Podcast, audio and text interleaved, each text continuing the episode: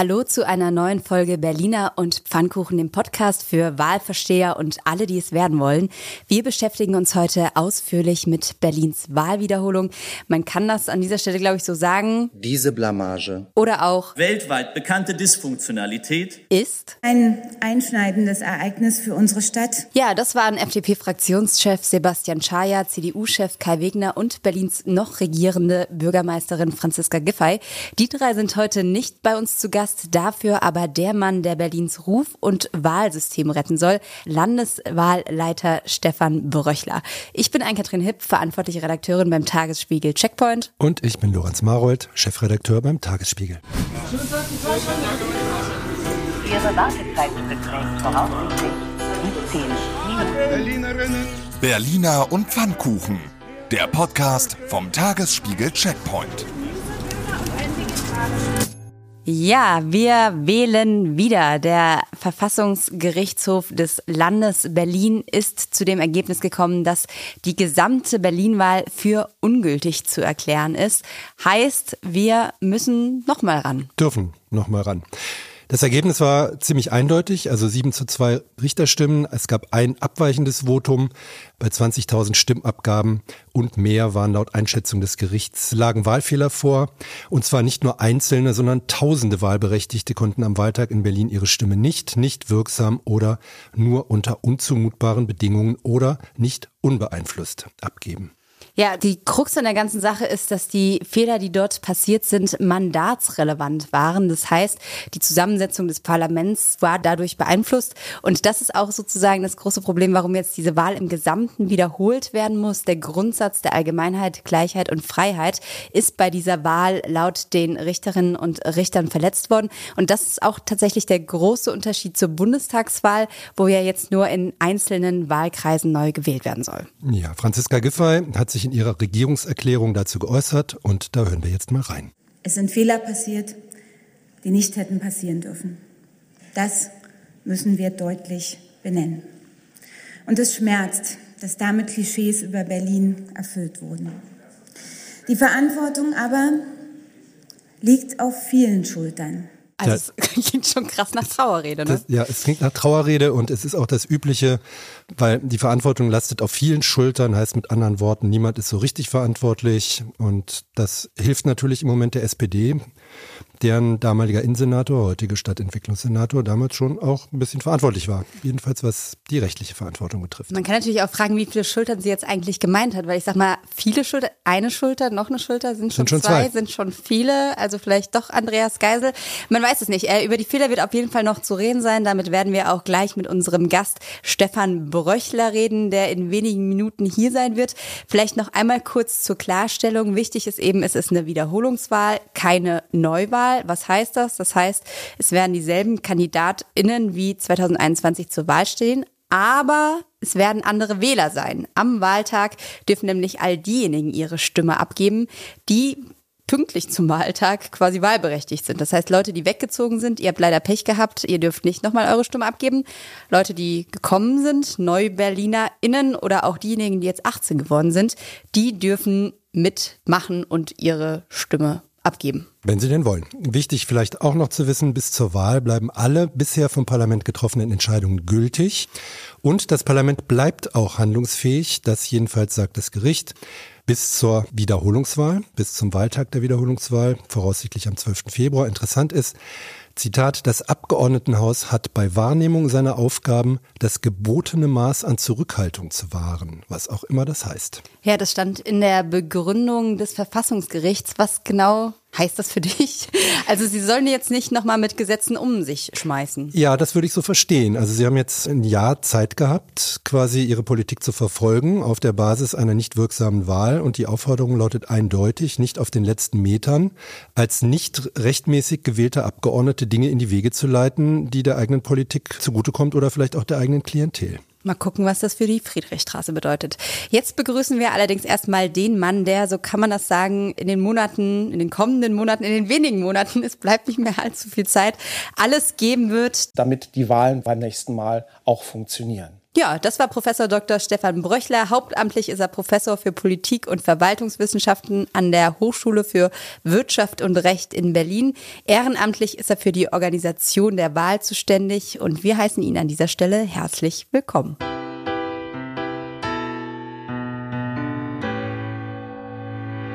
Schönen guten Tag, Herr Brüchler. Schön, dass Sie da sind. Ja, schönen guten Tag. Hallo, Frau Hipp. Hallo, Herr Marold. Grüße Sie. Hallo. Laut Uni-Verzeichnis hätten Sie heute von 8 bis 12 Uhr noch ein Seminar gegeben. Projektdurchführung und Projektplanung. Werden da schon Ihre Nachfolger ausgebildet? Das weiß ich nicht, aber wir ähm, sind gerade dabei, über Verwaltungsreformen äh, zu arbeiten hier in Berlin. Und äh, die Studis bei uns an der HWR konzipieren jetzt so kleine Forschungsprojekte. Und das passt natürlich sehr gut zu dem, was ich jetzt als neuer Landeswahlleiter so mache. Und was sagen die zum Forschungsgegenstand Berlinwahl? Die sind alle hoch interessiert, was da passiert. Auch natürlich mit der neuen Aufgabe als Landeswahlleiter. Ich erzähle natürlich immer auch so ein bisschen.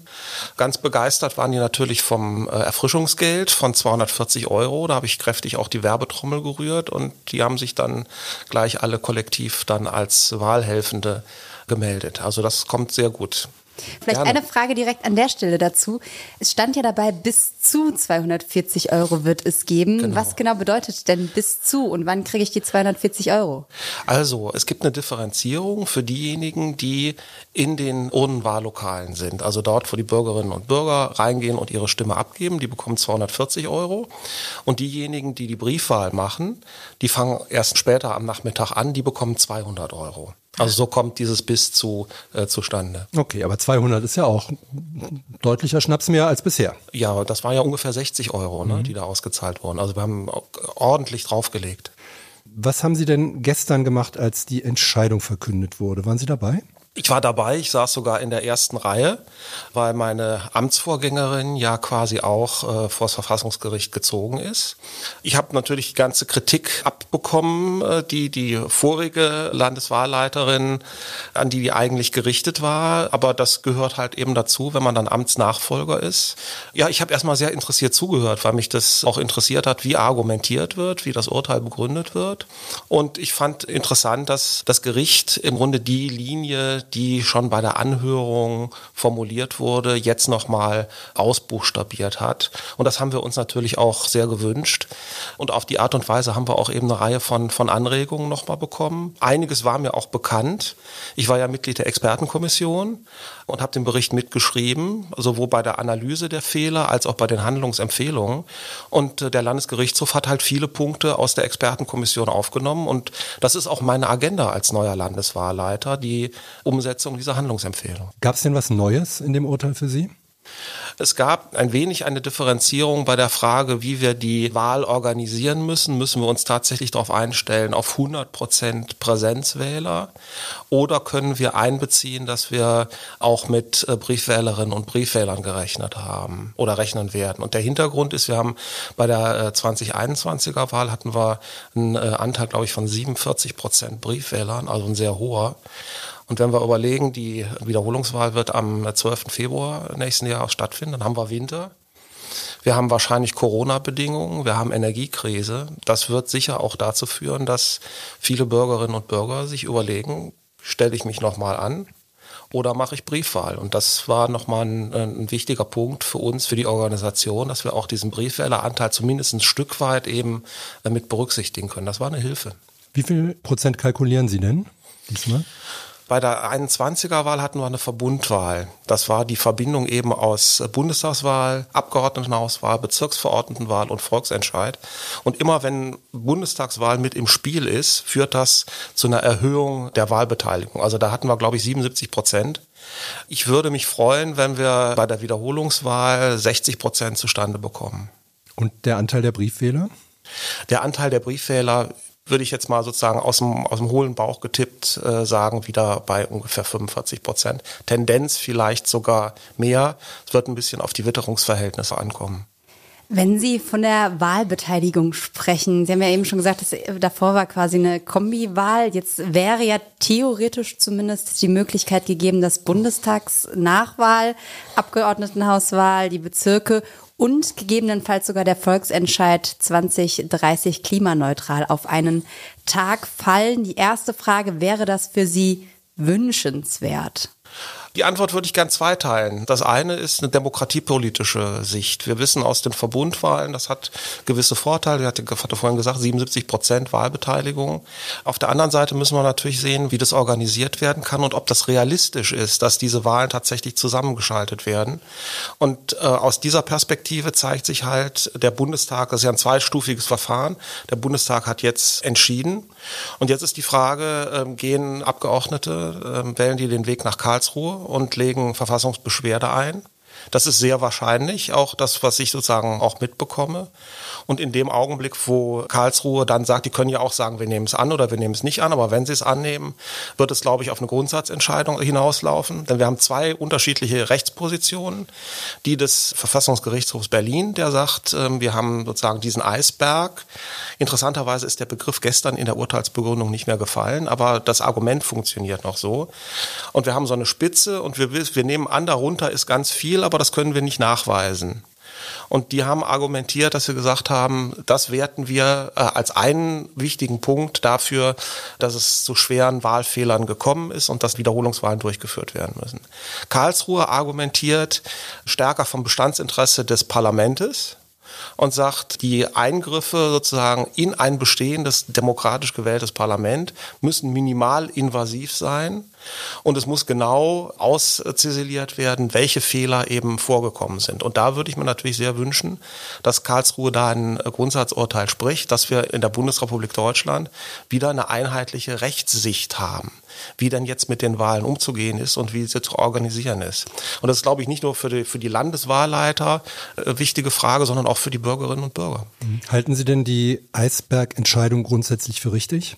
Wir haben in der, in der Expertenkommission mit Absicht keine Entscheidung darüber getroffen. Wir halten beide Varianten kann man argumentativ vertreten, sowohl die teilweise äh, Wiederholung als auch die Wahlwiederholung. Ich hätte aber das war meine persönliche Einschätzung, wäre, äh, er hätte eher zu einer teilweisen Wahlwiederholung geführt, aber äh, man kann auch die vollständige äh, Wahlwiederholung argumentieren und so hat das das Gericht gemacht. Und als Landeswahlleiter habe ich das erstens zu respektieren und zweitens auch dann die Wiederholungswahlen so umzusetzen, wie die Vorgaben des Verfassungsgerichtes sind. Das gehört sich so in einem in einer funktionierenden Demokratie und einem guten Rechtsstaat. Und da sind wir ja. Um es nochmal kurz konkret nachvollziehen ja. zu können, die Bundestagswahl, da ist es relativ realistisch oder wahrscheinlich, dass es da einen Einspruch geben wird, ja. vom Bundesverfassungsgericht landen wird. Wie ist es denn jetzt bei der Landtagswahl? Weil da wurde ja extra am Ende nochmal gesagt, eigentlich ist das ein rechtsgültiges Urteil, wo nicht ja. mehr irgendwie Einspruch eingelegt werden kann. Das heißt, da ist es auf jeden Fall zu 100 Prozent sicher, dass das jetzt so passieren wird, ja, es gibt ähm, den Grundsatz der Juristen. Ich bin ja kein Jurist, bin ja Verwaltungswissenschaftler und Politikwissenschaftler, aber habe ich bei den Juristen gelernt, das Recht auf einen gesetzlichen Richter.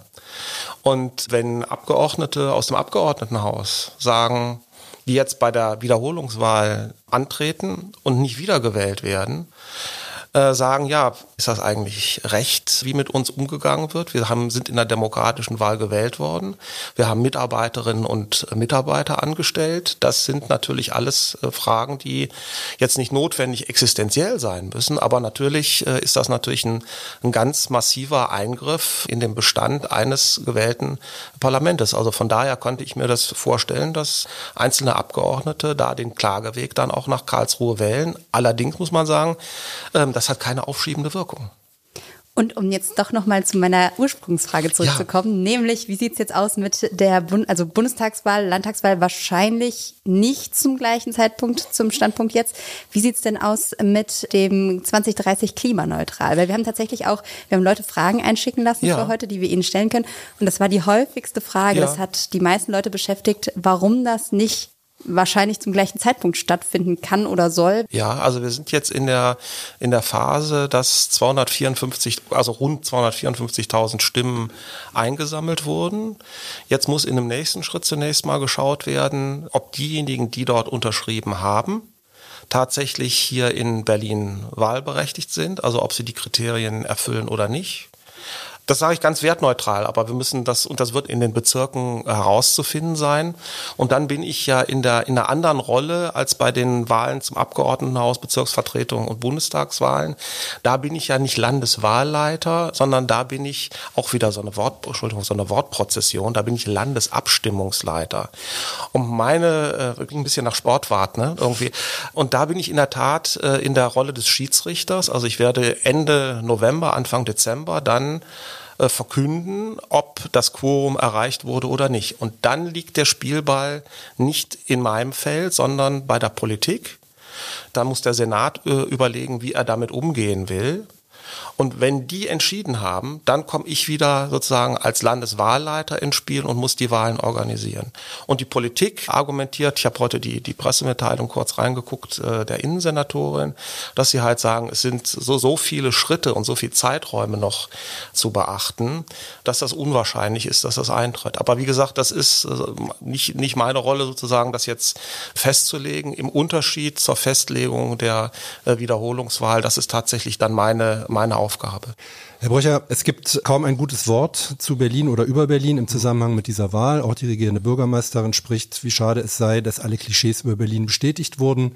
Es ist von einem einschneidenden Erlebnis die Rede, von einem Tiefpunkt für das Ansehen Berlins. Jetzt liegt der Druck bei Ihnen. Oh. Wie verspüren Sie den denn? Also auf einer Skala von eins bis zehn, wie ist es denn da für Sie? Ich weiß es nicht. Ich würde gar nicht von Druck sprechen. Ich würde von Erwartungen sprechen.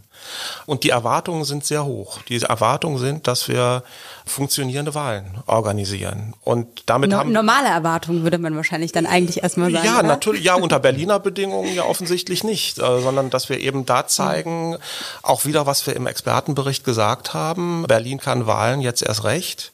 Das heißt äh, für mich sehr genau zu schauen, was haben wir im Expertenbericht formuliert, wie können wir das umsetzen und das ist meine Aufgabe. Und das ist natürlich eine hohe Erwartung. Und ich habe im Grunde damit angefangen, schon vor dem 1. Oktober äh, mich damit auseinanderzusetzen und habe mich dann entschieden, das ist eine solche Gestaltungschance, die wir auch haben. Das passiert ja ganz selten. Nicht? Eine Expertenkommission wird eingesetzt und dann macht die Politik eben nicht den Schritt und sagt Schublade auf, Expertenbericht rein, Schublade zu, sondern der politische Druck in Berlin ist so groß, dass die Regierung, aber auch die anderen Parteien enormen so unter Druck stehen, dass diese äh, Handlungsempfehlungen umgesetzt werden. Von daher glaube ich wirklich, ähm, dass sich äh, funktionierende Wahlen ich nenne das immer so reibungsarme. Das ist ein bisschen komischer Begriff. Ich weiß es, ich wollte diesen Begriff reibungslos ein bisschen runterzoomen, äh, dass wir das hinbekommen. Aber das ist natürlich auch noch viel Arbeit. Einzelne Schritte haben wir schon angefangen aber es bleibt noch einiges zu tun. Und ich muss, ich mache es immer noch gern. Aber die Wahl kommt ein bisschen zu früh, um alle Empfehlungen der Kommission umzusetzen. Das ist genau der Punkt. Unsere Agenda reicht viel weiter. Ne? Wir haben äh, jetzt die Situation, dass wir eben kein ein Jahr zur Verfügung haben, um eine Wahl vorzubereiten. Das ist der normale Zeitraum, sondern nur 90 Tage es wurde ja auch immer bezeichnet so ein bisschen als der König ohne sein ja. Land, der jetzt sein Land immer noch nicht so richtig hat. Und dazu haben wir einen O-Ton, den wir oh. einmal einspielen würden, und zwar von Rolf Dieter Bohme. Er ist Bezirkswahlleiter in Friedrichshain-Kreuzberg. Sie werden ihn kennen. Ja. Und der hat uns dazu Folgendes gesagt. Wir haben ja in der Expertenkommission, da habe ich ja mitgewirkt, eine ganze Reihe von Verbesserungsvorschlägen gemacht. Die konnten natürlich jetzt in der Kürze der Zeit nicht alle umgesetzt werden. Wir haben jetzt zwar einen neuen äh, Landeswahlleiter, ähm, aber zum Beispiel hauptamtliche Bezirkswahlämter gibt es noch nicht. Das Landeswahlamt in der Form gibt es noch nicht. Es gibt weiterhin noch diese relativ kleine Geschäftsstelle. Da sind auch relativ viel neue Menschen am Wirken. Da ist natürlich altes Know-how jetzt ein Stück weit auch verloren gegangen. Das macht es nicht einfacher. Die angestrebten neuen Strukturen haben wir noch nicht in vollem Umfang. Also müssen wir im Prinzip mit den Mitteln arbeiten, die wir beim letzten Mal auch hatten. Aber zuversichtlich sind Sie trotzdem. Ja, weil wir schon äh, eben Teil ähm, oder ganz eigentlich ordentlich für diese 90 Tage eben eben umsetzen können. Was eben fehlt, das was der Kollege auch sagte, wir schaffen es innerhalb dieser 90 Tage eben nicht, äh, dem König zu Land zu verhelfen. Das ist ja eine Formulierung, die ich, äh, die ich auch gewählt habe. Ich brauche Durchgriffsrechte. Im Augenblick ist es ja so, der Landeswahlleiter oder die Landeswahlleiterin ist für die gesamte Vorbereitung und Durchführung zuständig, kriegt auch sozusagen die, die Verantwortung oder den, den Druck, wie Sie es formuliert haben, ab, hat aber im Grunde keinerlei ähm, Handlungsinstrumente zur Hand. Und das muss natürlich geändert werden. Also ich brauche Weisungsrechte auch, insbesondere auch gegenüber meiner Geschäftsstelle und man muss auch überlegen auf der Bezirksebene. Das fehlt und das muss noch kommen. Und unser zweites großes Projekt ist eben, äh, dieses Landeswahlamt zu schaffen. Also wir haben ja noch im Augenblick diese Vorstellung, die äh, Mitarbeiterinnen und Mitarbeiter machen vor Wahlen dann eben das Wahlgeschäft und machen dazwischen irgendwie noch ein bisschen andere Aufgaben. Und das wollen wir eben ändern. Wir wollen sagen, dieses Landeswahlamt, das soll zwischen den Wahlen permanent zuständig sein als eine Service- und Beratungsagentur auch für die Bezirke. Das setzt aber voraus, dass wir Organisationsstrukturen schaffen, die wir die jetzt noch nicht haben. Von daher ist es richtig, wir arbeiten jetzt noch sozusagen in dem, zumindest ein Stück weit in dem alten Modus. Und wie funktioniert das? Also wie regiert denn ein König ohne Land? Ganz pragmatisch. Durch Argumentieren und Moderieren. Also nicht durch Hierarchie. Ich bin ja selbst kein geborener Berliner. Aber das Erste, was ich, was ich gelernt habe, was überhaupt nicht funktioniert, ist äh, Hierarchie. Durch hierarchische Steuerung. Das klappt in Berlin nicht. Äh, also muss man mit den Bezirken reden. Muss sagen, es handelt sich hier bei den, insbesondere bei den Wahlen, um eine gesamtstädtische Aufgabe. Und da sind wir ziemlich weit gekommen. Braucht es denn einen hauptamtlichen Landeswahlleiter dann? Die Meinung wird vertreten. Meine persönliche Meinung ist nein, weil ich der Meinung bin, Wahlen sind Sache der Bürgerinnen und Bürger, das ist die Sache der Zivilgesellschaft. Und wir sollten auf dieser Ebene des Landeswahlleiters auch jemanden nehmen, der das ehrenamtlich macht. Die Professionalisierung haben wir auf einer anderen Ebene, dann auf der Ebene äh, des Leiters des Landeswahlamtes beziehungsweise des Geschäftsstellenleiters. Wie viel Zeit verbringen Sie denn im Moment so mit Ihrem Ehrenamt? Im Augenblick enorm, weil ich ja weiterhin an der, an der Hochschule Hochschule für Wirtschaft und Recht Berlin lehre. Dieses Angebot ist ein bisschen so wie beim Paten, das Angebot, was man nicht ablehnen kann. Als Landeswahlleiter hat für mich dazu geführt, dass ich mir überlegen musste, werfe ich jetzt die Sachen an der HWR hin, lasse quasi meine Studis im Stich, da zum Beispiel in dem Projektkurs und sage, okay, macht jetzt mal eure Sachen, sucht euch andere Kurse. Das habe ich nicht gemacht, sondern ich habe weiter Lehre. Das bedeutet, ich pendel jetzt zwischen meinem Büro an der HWR und der Klosterstraße, da habe ich auch so ein kleines Büro äh, hin und her und die Arbeitsbelastung ist, äh, ist enorm. Also, Wie viele Stunden zählt Ihr Tag? Ich rechne es gar nicht in Stunden. Ich rechne es sozusagen ohne Samstage und Sonntage. In Minuten, wie das Verfassungsgericht oh, ja auch. Ich war äh, in, in Mathematik auf der Ebene sozusagen, in der Umrechnung bin ich jetzt nicht so schnell, aber es ist, es ist enorm. Also ich fange äh, häufig, um, bin um 8 Uhr auf der Klosterstraße und gehe um 20 Uhr wieder raus. Klosterstraße Innenverwaltung. Genau, Innenverwaltung. Das heißt, Sie haben eng zu tun auch mit der Innenverwaltung und der Innensenatorin? Ja, aber ich bin unabhängig. Also ich bin von ihr sozusagen in keiner Weise weisungsgebunden. Da lege ich auch großen Wert drauf. Und ich verlege natürlich auch äh, die, die Kontakte zu den, äh, zu den anderen Parteien. Da sind wir gerade bei, dass ich äh, so Vorstellungsgespräche eben führe und mich als neuer Landeswahlleiter vorstelle. Das ist auch ganz wichtig, weil das darf quasi kein parteipolitisch in irgendeiner Weise dominiertes Amt sein, sondern da muss ganz klar sein, die Aufgabe ist, dass korrekte Wahlen durchgeführt werden. Wobei sich ja ganz Berlin, wenn nicht ganz Deutschland und die Welt die Frage stellt, wie viel Verantwortung trägt eigentlich so eine Innenverwaltung bei der Wahl?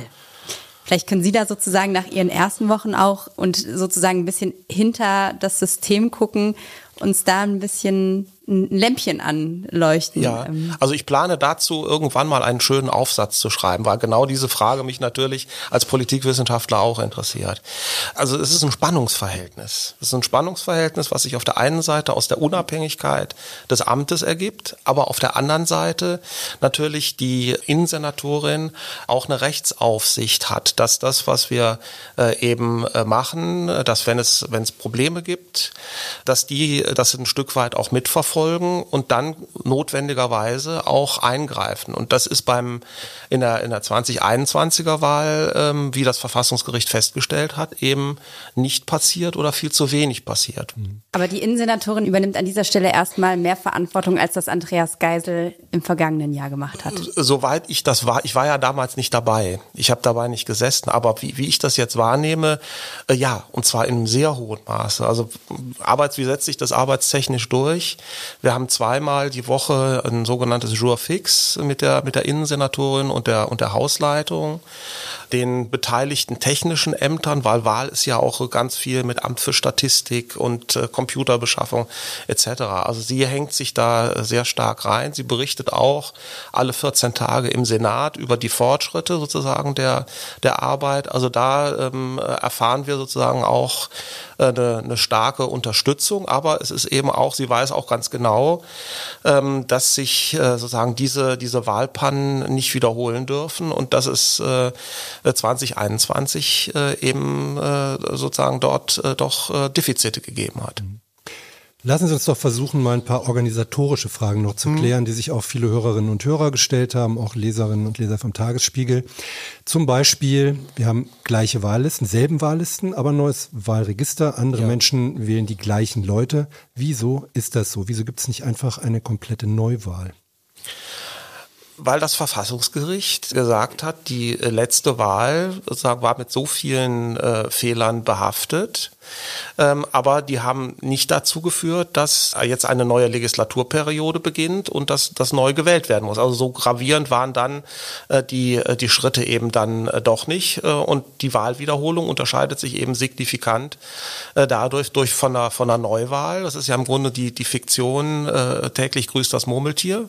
Wir wachen wieder auf am 26. September und sind in der Situation, dass wir dann wieder, wieder wählen gehen. Aber was bedeutet dieselben Listen? Was ist mit Politikern und Politikerinnen, die die Partei oder die Fraktion gewechselt haben? Also wie zum Beispiel äh, die BVV-Verordnete Ingrid Bertemann aus Mitte, die von den Grünen zu der Linken, zu den Linken gewechselt ist. Wo, wo taucht die denn jetzt auf? Ja, da sind wir im, äh, gerade im Gespräch. Ich komme gerade aus einer Sitzung mit den, mit den Bezirken. Es wird eine, wird jetzt Sitzung der Bezirkswahlämter geben. Also die haben ja im Grunde nochmal die Spiegelung, Landeswahlamt und jetzt auf den Bezirksebene gibt es sozusagen auch diese, diese Ämter, die wollen wir noch aus, äh, ausbauen. Äh, und die werden jetzt einberufen und schauen sich die äh, Listen auch nochmal an. Die dürfen keine neuen Kandidaten ähm, äh, äh nominieren. Das wäre dann eine Neuwahl, sondern die müssen sagen, ist jemand, äh, ist jemand gestorben, ist jemand in der Partei noch drin, hat jemand seinen Namen geändert und dann wird das, wird sich das sozusagen auf den ähm, Stimmzetteln ähm, widerspiegeln. Das heißt, die Stimmzettel werden nicht eins zu eins den Stimmzetteln entsprechen bei der Wahl ähm, vom 26. September 2021, sondern da werden dann. Sie werden kleiner, oder? Wenn ich es richtig verstanden habe. Also stehen dann einfach weniger alle, die weggewechselt haben, stehen nicht mehr drauf. Das ist, äh, das ist eine, eine mögliche Folge. Das müssen wir uns angucken, was die, was die Bezirke uns zurückmelden, wie die Situation da ist. Das, das kann, also in der, in der Länge bleiben die wahrscheinlich gleich. Es kann sein, dass es dann, ähm, äh, dass dann Kandidaten äh, durchgestrichen äh, werden. Mhm. Wer checkt, ob Politiker überhaupt nochmal antreten wollen? Das machen dann die Parteien und melden es Ihnen oder die, wie geht das? Genau, die Parteien melden uns das zurück. Ähm, die haben natürlich ein, ein, hohes Interesse daran, uns zu sagen, wer noch in der eigenen Partei ist oder nicht.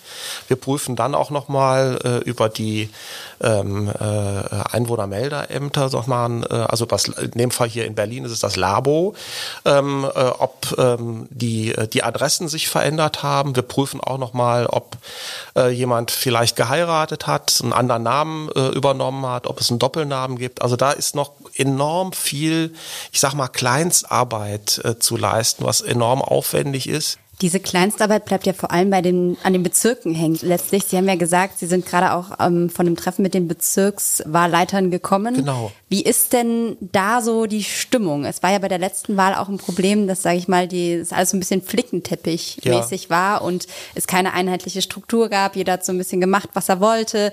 Wie sieht's denn da aus? Haben Sie da genug Argumente, um alle zusammenzubringen? Ich habe ich hab viel Argumente und ich habe den politischen Druck die Bezirke wissen auch ganz genau, weil die sind im Grunde sozusagen die, die Kraftwerke der, der Wahlen. Die müssen die Wahllokale organisieren.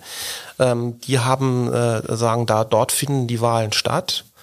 Ähm, und die sehen, äh, die nächsten Wahlen, die müssen besser funktionieren. Und besser funktionieren heißt, äh, es muss besser kooperiert werden zwischen der Landesebene und der, äh, und der Bezirksebene. Und das scheint, wir sind im Augenblick ähm, so ein bisschen in so einer Honeymoon-Phase. Ähm, da weiß man natürlich nie, wie lang die hält. Äh, und ähm, aber im Augenblick ähm, ist, äh, denke ich, sind die Argumente, dass es gesamtstädtisch ist, aber auch der politische Druck, das was Sie auch sagten, nicht die habe ich gestern in den Nachrichten gehört, die Welt schaut auf Berlin. Ähm, das sind schon äh, schon Faktoren, die da eine Rolle spielen und die auch motivierend wirken, auch für die für, für die Bezirke. Das heißt, eine Lehre aus der Wahl, die wir ziehen können, ist Berlin funktioniert, aber nur unter Druck. Ich würde es anders formulieren. Ähm, Berlin funktioniert mit guten Argumenten, mit Motivation und mit der Raute im Fenster. Und Das mit heißt, sehr viel oh, Geld. Nee, dann hätte ich aber noch eine Frage. Ja. Das heißt, vorher gab es keine guten, also schlechte Argumente, keine Motivation und ja, Ein Viereck, oder? Ja, nee, ich würde, ich würde, das würde ich gar nicht sagen. Also die Wahlhelfenden waren enorm motiviert. Es waren auch die, die Bezirke motiviert. Aber es gab keine, keine Stelle, keine Instanz, die, die einen Überblick hatte. Es gab keine koordi wirklich koordinierende Stelle. Und das ist das, was wir, wo wir unseren, unseren Schwerpunkt eben drauf, drauf legen, um das zu verbessern. Sondern es war sehr stark eben der Flickenteppich. Also Berlin ist in der Hinsicht tatsächlich ein, ein Flickenteppich und wir müssen quasi jetzt versuchen, aus diesem Flickenteppich sozusagen einen neuen Teppich zu, zu weben, wo die auf der einen Seite die, die ähm, Eigenständigkeit der Bezirke erhalten bleibt. Das ist ein ganz wichtiger Identitätsfaktor für, für Berlin. Aber auf der anderen Seite das gesamtstädtische Interesse eben gerade bei solchen, ich sag mal, Brennpunktthemen wie Wahlen eben viel stärker in den Vordergrund rückt. Sie sind ja jetzt für die kommende Wahl mit 39 Millionen Euro, so ist der aktuelle Stand, ausgestattet worden von der Innensenatorin. Das ist die teuerste Berlin-Wahl aller Zeiten. Und die Frage ist ja, was passiert mit dem ganzen Geld? Also diese, diese 39 Millionen, ja, es ist viel Geld. Aber es ist, glaube ich, ich hoffe, es ist gut angelegtes Geld, weil was, was machen wir damit? Wir haben ähm, erstens planen wir ja nicht nur für die ähm, Abgeordnetenhauswahl und die BVV, also nur jetzt nicht negativ gemeint, sondern wir planen, planen natürlich auch für die Bundestagswahl, für die Wiederholungswahl. Äh, dann haben wir den, den Posten der ähm, des Erfrischungsgeldes, diese 240 Euro. Das kann sozusagen eine, eine, eine Größenordnung sein zwischen 38.000 und 80.000 Wahlhelfende, die wir brauchen. Wir gehen im Augenblick ja, so habe ich auch reagiert. Das hängt so ein bisschen davon ab, wie die, wie die Interpretation ist.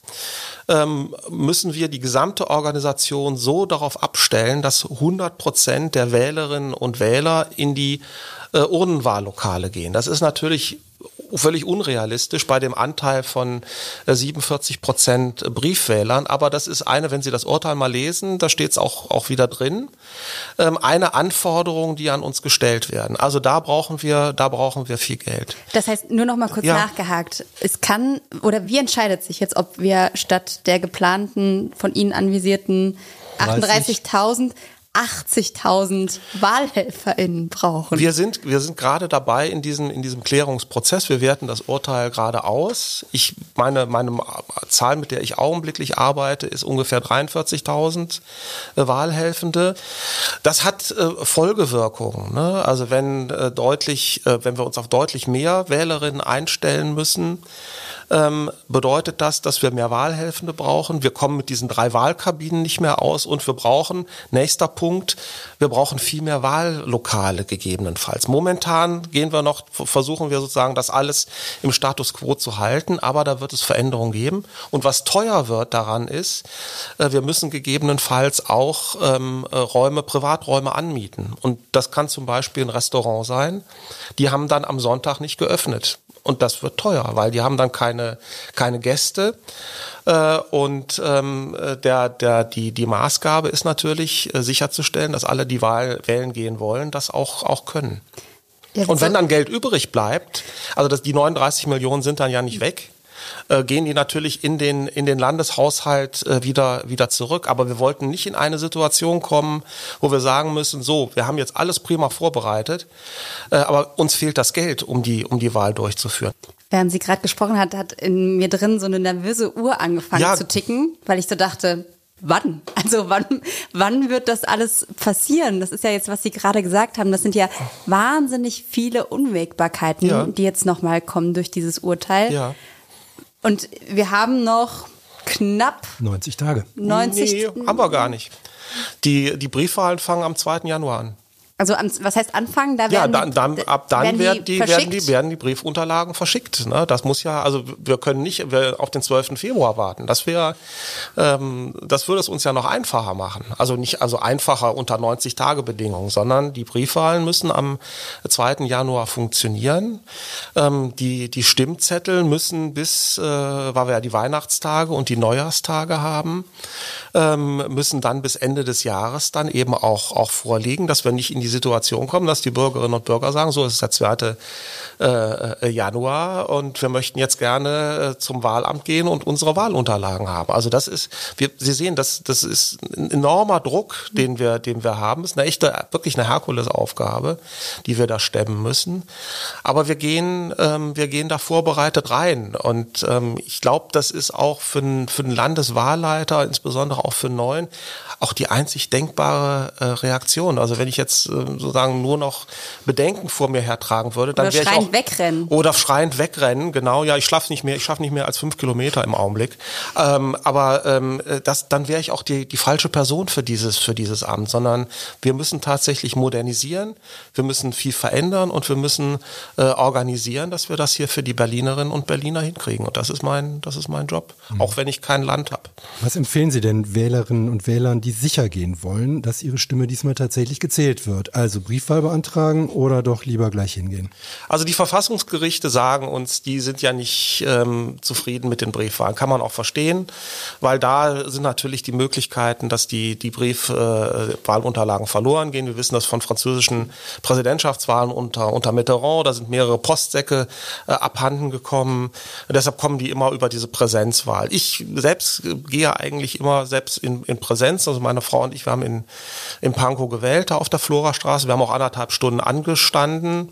Ähm, ich würde das auch, ähm, ich würde das auch wieder machen. Aber ich kann auch gut verstehen, dass diejenigen sagen, die dieses Erlebnis gehabt haben, ich mache wieder Briefwahl. Wir haben gerade von Ihnen gehört, dass Sie unter Umständen bis zu 80.000 Wahlhelferinnen und Wahlhelfer brauchen. Wir haben mal mit zweien gesprochen, mhm. die beim letzten Mal dabei war, waren. Und da hören wir jetzt mal rein. Das sind oh, Felix ja. und Nadine. Also ich würde mich eher als Positivbeispiel sehen, weil es doch ziemlich organisiert mit kaum Fehlern vonstatten ging bei uns. Aber ich denke nicht, dass alle dieses Glück hatten. Das letzte Mal habe ich mich einfach total alleingelassen gefühlt, sowohl bei der Durchführung der Wahl, also kaum Erreichbarkeit bei Fragen, äh, fehlende Vorbereitung der Wahlleitung. Unsere Wahlleiterin da vor Ort, also in unserem Wahlbüro, war um die 70, hemmungslos überfordert und auch körperlich fast schon gar nicht in der Lage, diese, diese langen Stunden durchzuhalten. Da war sozusagen kein Verlass drauf, dass eigentlich irgendwer wusste, worum es überhaupt geht auch in Bezug auf, ähm, auf die Information der Bürger und Bürgerinnen, die wählen gekommen sind. Da gab es totales Ärgernis, was die lange Schlangenbildung angeht, was die vielen Wahlzettel sollen, worum es überhaupt geht. Eine Frau stand vor mir und sagte, was soll ich denn jetzt ankreuzen beim Volksentscheid? Also völlig absurd. Ich habe wenig Lust, nochmal Wahlhelfende zu sein. Was sagen Sie, Nadine, damit sie vielleicht auch noch beim nächsten Mal wieder mitzählt? Wir werden die Punkte, die ähm, sie genannt hat, bis auf die Frage ähm, der Überlegung, was ich wählen will oder nicht, ähm, werden wir verbessern. Also wir ähm, legen sehr, sehr viel Wert darauf, dass wir ein, ein Beschwerdemanagement äh, einrichten, schon zu den, zu den Briefwahlen. Wir wollen die Wahlvorstände besser schulen. Das war ja ein Problem, dass 2021, äh, sag mal, nicht eine ganze Generation, aber viele von Wahlvorständen aufgehört haben, neue Wahlvorstände in ihr Amt gekommen sind und die durch die Schulungen ähm, nicht hinreichend mit dieser Stresssituation, die wir dann hatten, zurechtgekommen sind. Also da versuchen wir versuchen über Beschwerdemanagement, wir versuchen über äh, über bessere Schulungen, wir versuchen über Darf eine bessere Kommunikationsmittel eben genau eben da anzusetzen, dass das eben äh, nicht passiert. Zwei Fragen. Die eine zu den Schulungen. Kann man die verpflichtend machen? Weil wir jetzt auch schon von mehreren Leuten gehört haben, dass die einfach gar nicht hingegangen sind. Und die zweite Frage, wie sieht dieses Beschwerdemanagement aus? Sie haben gesagt, das soll es schon zu den Briefwahlen geben. Was genau ist da geplant? Ähm, es ist, äh, also die, die ähm, langfristige Lösung ist, dass wir quasi ein Internet, äh, einen eigenen Internetweg wählen, wo die Bürgerinnen und Bürger dann über die, ähm, über meine Homepage sich, äh, sich melden können. Das werden wir zu den Februarwahlen technisch noch nicht hinbekommen. Aber ab dem zweiten ersten können die sich über die klassischen Wege, ähm, Brief, äh, Telefon, ähm, äh, und auch E-Mail bei den Bezirken melden. Die melden uns das äh, als an die Landeswahlleitung zurück und sagen uns auch sozusagen, wie sie die Probleme äh, gelöst haben äh, oder nicht. Das war das eine. Und den, wenn Sie den ersten Teil nochmal fragen. Die Schulungen verpflichtend werden. Ähm, das war ehrlich gesagt eine Überlegung, die ich hatte am, äh, am Anfang. Wir haben das dann aber nicht vor ähm, weil wir sagen, ähm, wir versuchen quasi positive Anreize zu setzen. Also es wird nochmal auch ein, äh, es wird auch noch mal Geld geben für diese, äh, für, für, die Teilnahme an den Schulungen. Das wird es aber Können erst. Sie sagen, wie viel? Ähm, lassen Sie mich nicht lügen anstellen. Ich glaube, es sind so um die um die 25 oder oder oder 30 mhm. äh, Euro, was es da gibt. Also es ist nicht viel, aber es kommt nochmal oh, zum Erfrischungsgeld dazu. Aber auch nur dann, ähm, wenn die die Schulung besucht haben und äh, den ganzen Tag äh, im, im Wahllokal gearbeitet haben, weil das war auch eine Erfahrung, ähm, dass es ist zum Teil wo vorgekommen ist, dass das Erfrischungsgeld irgendwie am Anfang ausgezahlt wurde und die Leute dann irgendwie ähm, mittags nach Hause gekommen sind und nicht zurückgekommen sind. Und das wollen wir natürlich auch äh, ver verhindern, äh, indem wir quasi da die Regelungen ähm, verbessern. Was passiert, wenn sich nicht genug Wahlhelfende bei Ihnen melden? Es müssen sich genug Wahlhelfende melden. Deshalb bin ich quasi äh, unterwegs und mache äh, überall Werbung dafür, verweise auf meine, meine Homepage, wo man sich jetzt schon melden kann. Wir wenden uns an, an Gewerkschaften, an Industrie- und Handelskammern, an zivilgesellschaftliche Organisationen. Wichtiges Thema in dem Zusammenhang ist natürlich auch der öffentliche Dienst, die Mitarbeiterinnen und Mitarbeiter. Äh, da haben wir ja quasi, die haben eine, eine Wahlmöglichkeit, äh, wer uns da unterstützt. Die bekommen entweder die 200 140 beziehungsweise 200 Euro oder ähm, eine, eine dreitägige Dienstbefreiung, also dass wir auch da den Anteil haben. Und die werden, das wird ein ganz ordentlicher Anteil sein. Äh, und im Unterschied zum, zu den letzten Wahlen muss es auch so sein, dass sich alle, ähm, alle Senate ähm, daran beteiligen und auch die nachgeordneten äh, Behörden, Landesbetriebe eben auch ähm, äh, Mitarbeiterinnen und Mitarbeiter dann, äh, dass die sich melden. Wir, wie gesagt, wir wollen es im Augenblick wirklich ohne Druck machen. Wir wollen deshalb das hohe ähm, Erfrischungsgeld, äh, aber wir werden diesen Anteil des aus dem öffentlichen Dienst eben auch brauchen. Nur es kann für eine funktionierende Demokratie ja nicht so sein, dass die Bürgerinnen und Bürger das nicht mehr machen und sagen, okay, lass die das mal aus dem Bürgeramt machen. Deshalb setze ich im Augenblick sehr stark auch auf diese Zivilgesellschaft. Aber welche Druckmittel haben Sie denn? Können Personengruppen zwangsverpflichtet ja. werden am Ende? Ja, das ist möglich, aber es ist ein, äh, ein sehr schlechtes Instrument. Weil wir wissen aus den Erfahrungen mit vorherigen Wahlen, dass diejenigen, die zwangsverpflichtet sind, erstens sehr schlecht motiviert sind, wenn sie erscheinen und wir haben eine hohe Dropout-Quote. Also dass die dann sozusagen am Tag vorher sagen, nee, ich bin jetzt doch krank geworden und bin nicht dabei. Also das ist das, was ich, was ich vorhin auch meinte mit diesen hierarchischen äh, Möglichkeiten. Also Zwangsverpflichtung ist etwas, was wir, ähm, das ist tatsächlich die Ultima Ratio. Wer wäre das denn? Wer würde denn zwangsverpflichtet werden können? Ja, das wären alle Mitarbeiter des, des öffentlichen Dienstes. Ne? Okay. im Prinzip. Denn ja. wir sind ja alle der Öffentlichkeit verpflichtet. Sie haben in einem Brief an vorherige Wahlvorstände geschrieben, sollten Sie die Absicht haben, sich mit anderen Freiwilligen gemeinsam für einen Wahlvorstand zu melden, dann können Sie dies bitte auf der Bereitschaftserklärung eintragen und übersenden diese möglichst gesammelt zurück. Muss ich jetzt erwarten, dass zum Beispiel eine komplette Familie oder ein Kegelverein oder vielleicht auch ein Ortsverein einer Partei ein ganzes Wahllokal dann quasi dominieren? Also letzterer Fall wäre natürlich ähm, sozusagen, dass eine, eine Partei den Wahlvorstand ähm, dominiert, ähm, äh, Worst Case. Sondern die Bezirke werden schon genau schauen, auch, auch aus eigenem Interesse, wer sich da meldet oder nicht. Bisher kennen die ja auch sehr viele und da wird auch nochmal drauf geschaut. Wenn sich ein, äh, es gibt in der Tat, das ist ähnlich wie beim, beim Lotto, es gibt so Tippgemeinschaften, so Wahlgemeinschaften, äh, Familien, die dann sagen, ja, ähm, wir, wir machen das, wir haben das früher auch gemacht und die finden sich dann eben zusammen.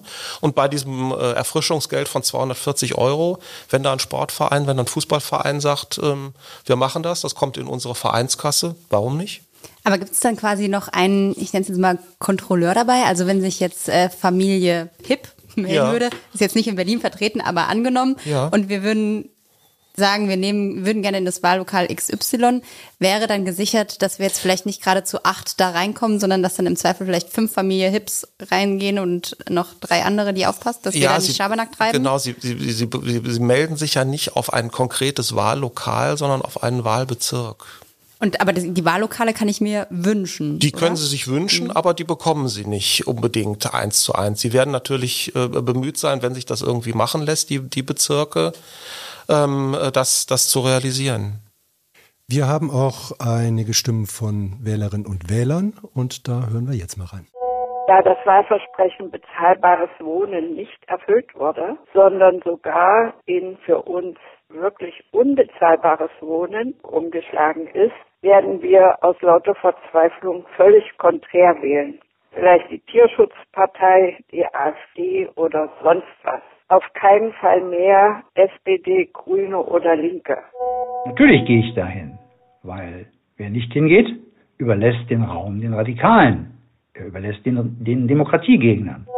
Nein, ich werde nicht zu dieser sogenannten Wahlwiederholung gehen, weil es keine Wahlwiederholung geben kann, außer vielleicht zwei Tage nach der Wahl. In den zwei Jahren, die vergangen sind, hat sich die Gesellschaft verändert, die Zusammensetzung verändert, die Umstände haben sich verändert, alles hat sich verändert. Demzufolge ist das keine Wahlwiederholung, sondern es ist eine Neuwahl, die uns aus irgendwelchen Gründen als Wahlwiederholung verkauft werden soll. Ja, es sind nicht irgendwelche Gründe, sondern es sind gravierende Organisationsfehler, die da passiert sind.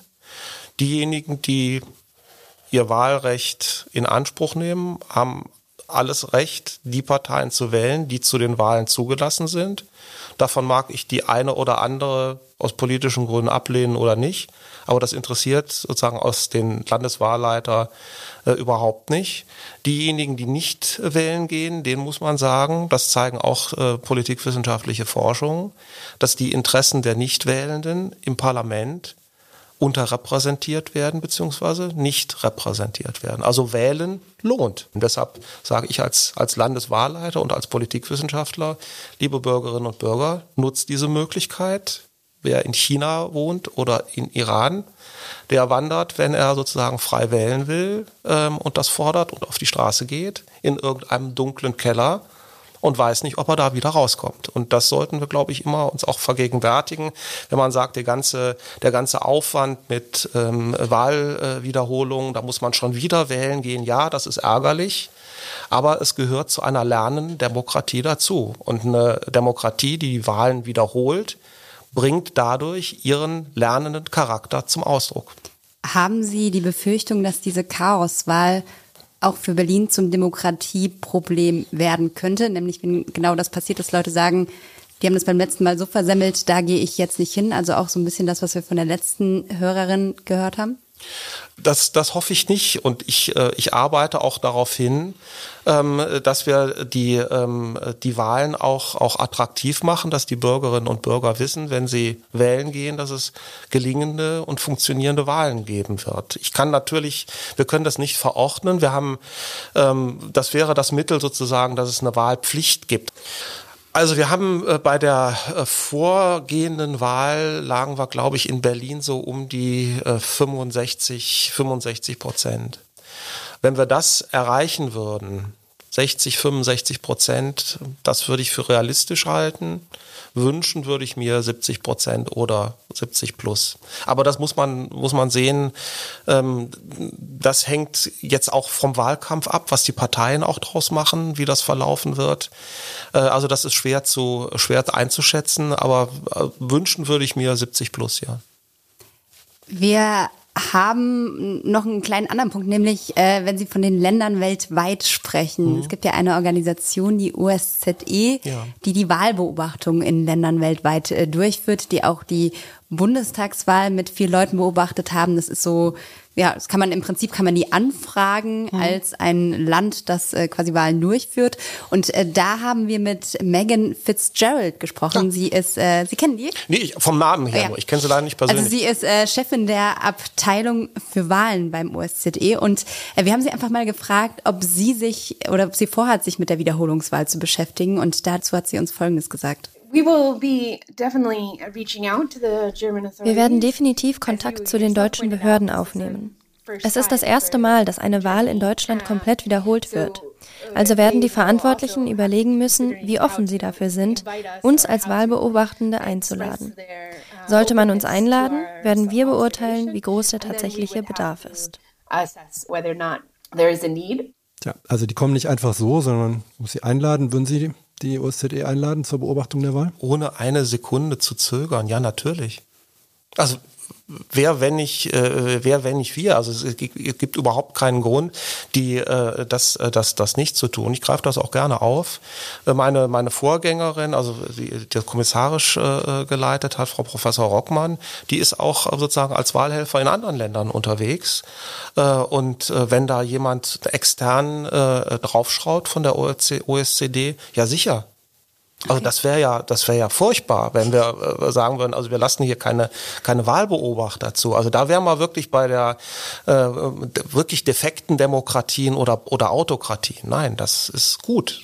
Das heißt, morgen wird da der Anruf getätigt. Man muss sie einladen. Ja, muss, ich weiß nicht, ob es, äh, ob, ob es morgen schon äh, sein wird, weil ich mich noch auf äh, Seminare und, mhm. und, und Sitzungen vorbereite. Aber das werde ich äh, spätestens in der nächsten Woche angehen, klar. Ja, Frau Fitzgerald würde sich freuen, das hat sie uns auch gesagt. Ja. Uh, ich würde das natürlich begrüßen. Einigkeit, würde ich sagen, an dieser Stelle. Ja, wir sind doch Demokratinnen und Demokraten. Also wenn wir, wenn wir das nicht äh, einhalten können, also dann, äh, also so schlecht geht's jetzt Berlin doch auch nicht. Also, hm. Glauben Sie denn, dass sowas tatsächlich dann auch nochmal Vertrauen bringen kann? Das haben wir übrigens auch in den Expertenbericht reingeschrieben, dass die Wahlen, die durchgeführt werden, dass die hinterher äh, evaluiert werden sollen. Auf jeden Fall. Werden denn die nächsten Wahlen, Sie haben mal Wahlen als ein Fest der Demokratie bezeichnet, ja. werden die nächsten Wahlen das schon werden oder werden die eher noch so ein Festchen, um dann irgendwann das große Fest wieder zu feiern? Ähm, ich hoffe, dass die, also dass sich das, das, äh, das realisiert, weil aber ein Fest, da sind wir wieder bei den Wahlhelfenden. Ein schönes Fest ähm, ist, wenn alle was mitbringen wenn alle sich beteiligen. Der eine bringt den Nudelsalat mit, der andere einen leckeren Wein oder sozusagen alkoholfreien Sekt. Und das ist genau das Denken, was wir, was wir für, für Wahlen brauchen. Und äh, das erhoffe ich mir. Äh, vielleicht ist es dann alkoholfreier Glühwein. Was machen Sie am Wahlabend persönlich? Gehen Sie da rum oder am Wahltag besser gesagt? Am Wahltag werden wir, werden wir rumfahren. Wir werden im, äh, in unseren Büros werden wir sagen so eine Notzentrale ein, einrichten, dass wenn es zu Problemen mit den, mit den Stimmzetteln zum Beispiel kommt, dass wir noch äh, nachliefern können. Und äh, abends äh, bin ich dann sozusagen äh, schwer bei der ähm, äh, Hilfestellung bei der, bei der Auswertung des, des Ergebnisses und werde da auch dann den ganzen Tag äh, eingespannt sein. Immerhin das wird sicher ein spannender Abend. Immerhin kommt Ihnen diesmal kein Marathon in die Quere.